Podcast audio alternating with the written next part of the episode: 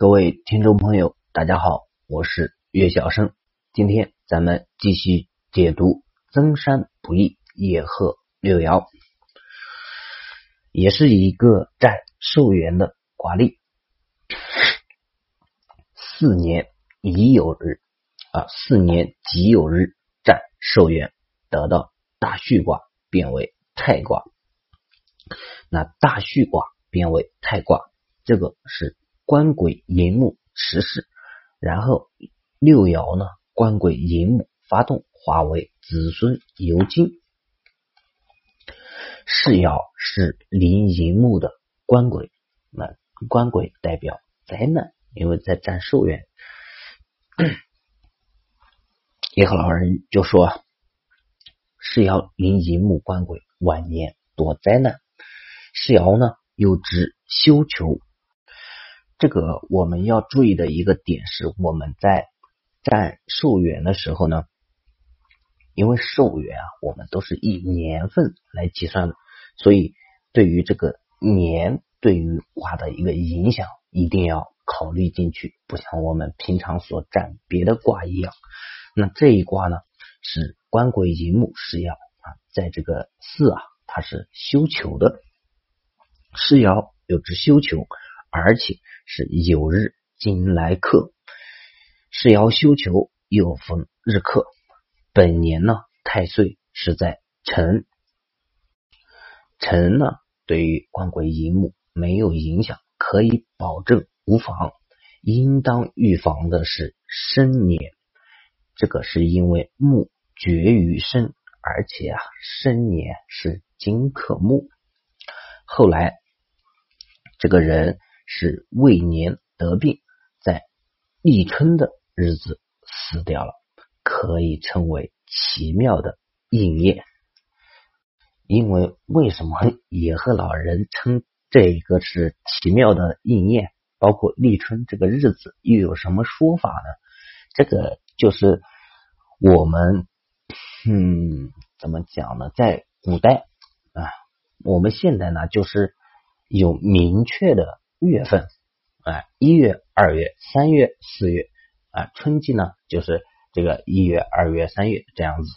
那古代它不是按照这个分的，因为古代它也没有一月、二月、三月之说，所以古代呢都是根据二十四节气来进行一个啊，相当于比如说过了这个节气，好就到下个月了。那呃，包括我们的四季也是根据二十四节气。那这个立春的这个日子啊。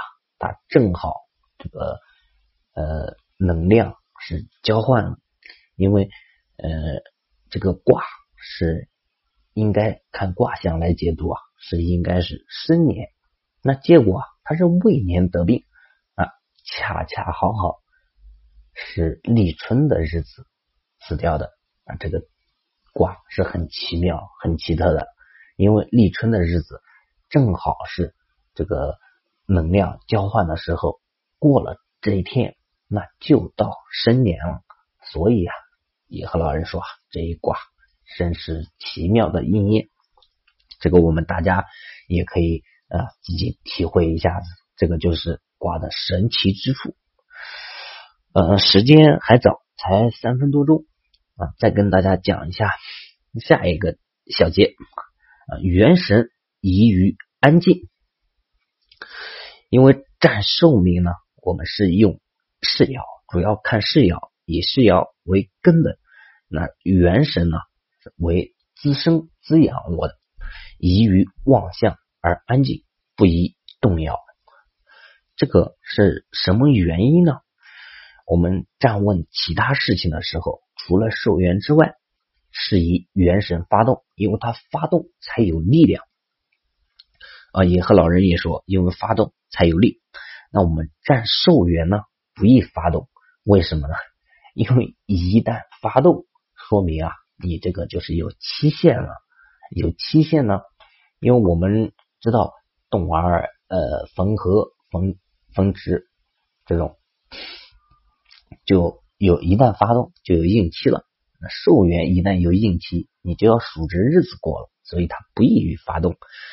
那如果一动呢，不是印在这个元神啊逢绝逢木的年份啊，就是印在印在这个元神逢冲逢克的年份。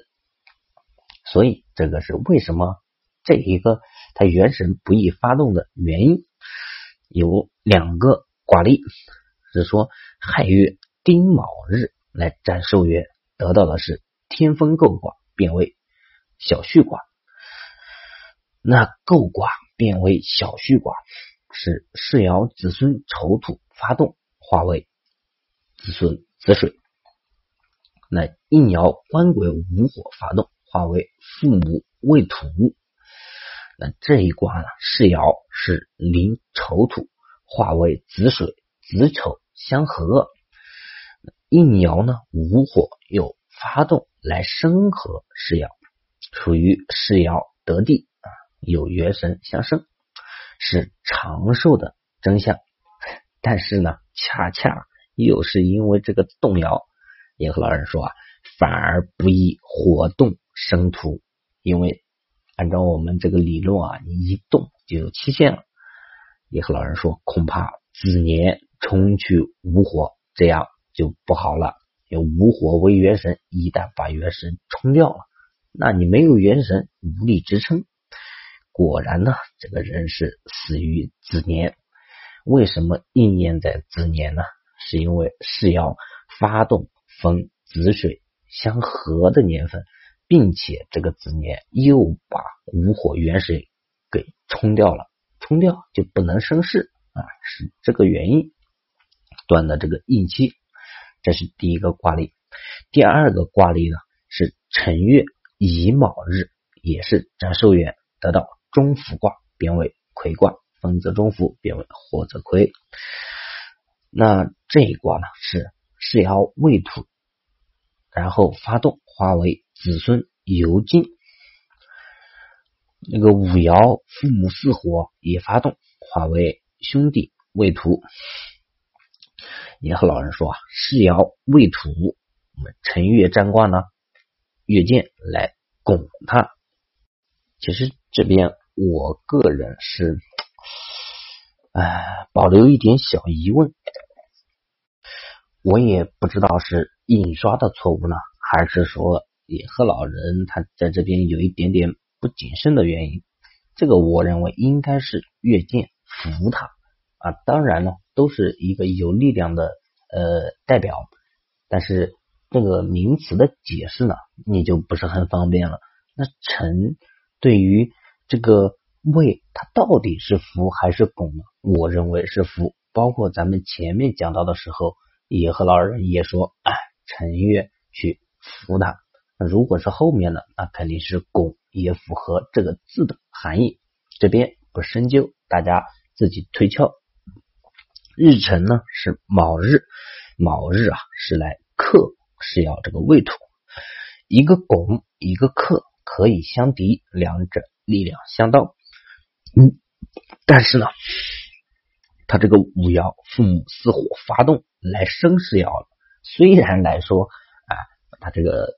原生动来生事是一个吉利的状况，但是一动有期限，而且呢是今年这个太岁就在生，今年太岁在生呢，就恐怕亥年不利，因为呃生有戌亥嘛，它没几年了，亥年呢是水水把这个元神火给克掉，后来是死于戌年。申有戌亥，本来断是亥年，结果戌年就死了，反而早了一年就断卦之后，呃，申酉戌就两年三年就死掉了。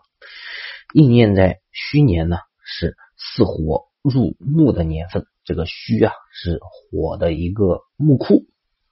那我们占寿元的这一块，对于木库把握是要呃很谨慎的，因为。呃，用的也比较多。